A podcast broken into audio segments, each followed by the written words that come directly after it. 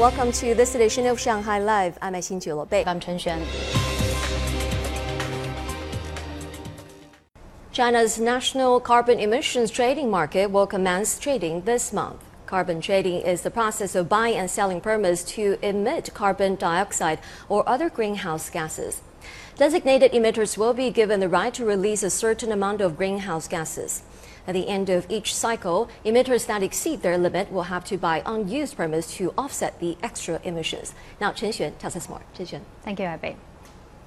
Initial trading will be among the power companies, and the carbon emissions of these companies is estimated to exceed 4 billion tons of carbon dioxide. This means the country's carbon trading market will become the largest in the world. Under the scheme, companies are assigned quotas for carbon emissions based on their output and industry specific factors, and can sell excess emission allowances to those in need of more pollution quotas.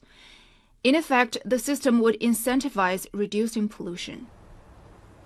Regarding pricing, the Ministry of Ecology and Environment said it is very important as the carbon trading market will use price signals to guide the optimal allocation of carbon emission reduction resources, thereby reducing the emission reduction costs of the whole society.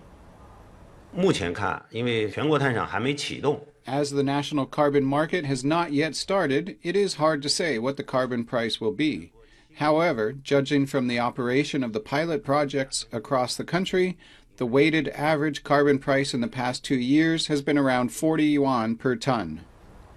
Zhao said the country and the ministry is now considering designing policies such as improving allowance allocation methods and introducing offsetting mechanisms to guide market expectations toward forming a reasonable carbon price.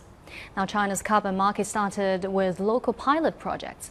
In October 2011, local pilot projects for carbon emissions trading were launched in seven provincial level regions, including Beijing, Tianjin, and Shanghai, covering about 3,000 companies in the industries of power, steel, and cement. As of June this year, those regions traded 480 million tons of greenhouse gases with a turnover of 11.4 billion yuan. According to Shanghai's 14th five year plan, the city will attain carbon dioxide emissions peak before 2025, which is five years ahead of the country.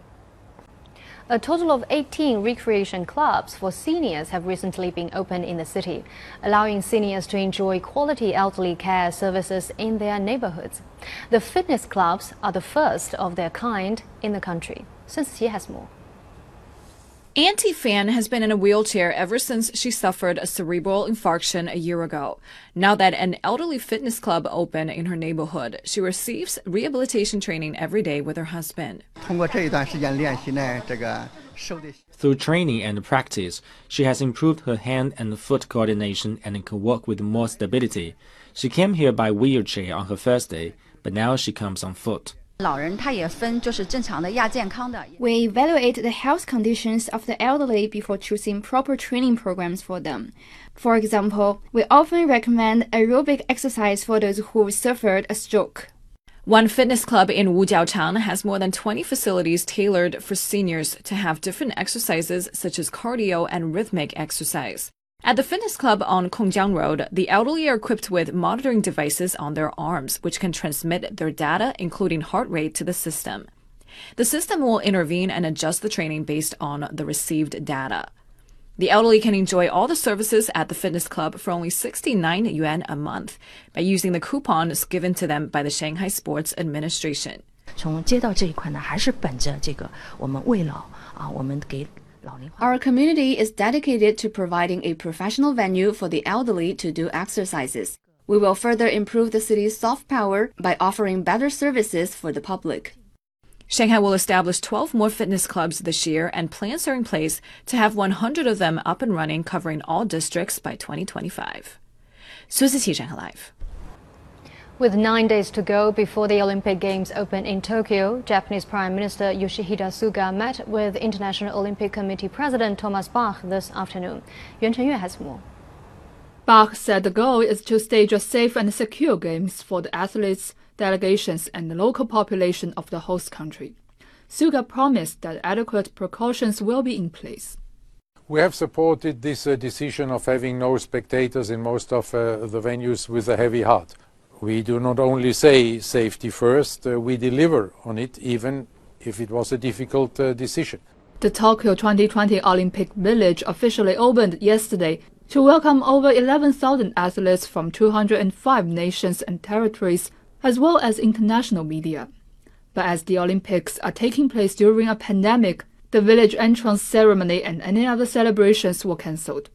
The White House announced yesterday that U.S. First Lady Jill Biden will lead the U.S. delegation to the Summer Olympics opening ceremony instead of President Joe Biden. Also yesterday, Swiss tennis player Roger Federer announced his withdrawal from the Tokyo Olympic Games due to knee injury. New regulations for this year's table tennis competition may pose a challenge to the athletes.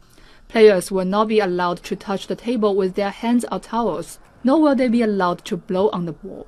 China announced it was sending a delegation of 777 people for the Tokyo Olympics, including 431 athletes.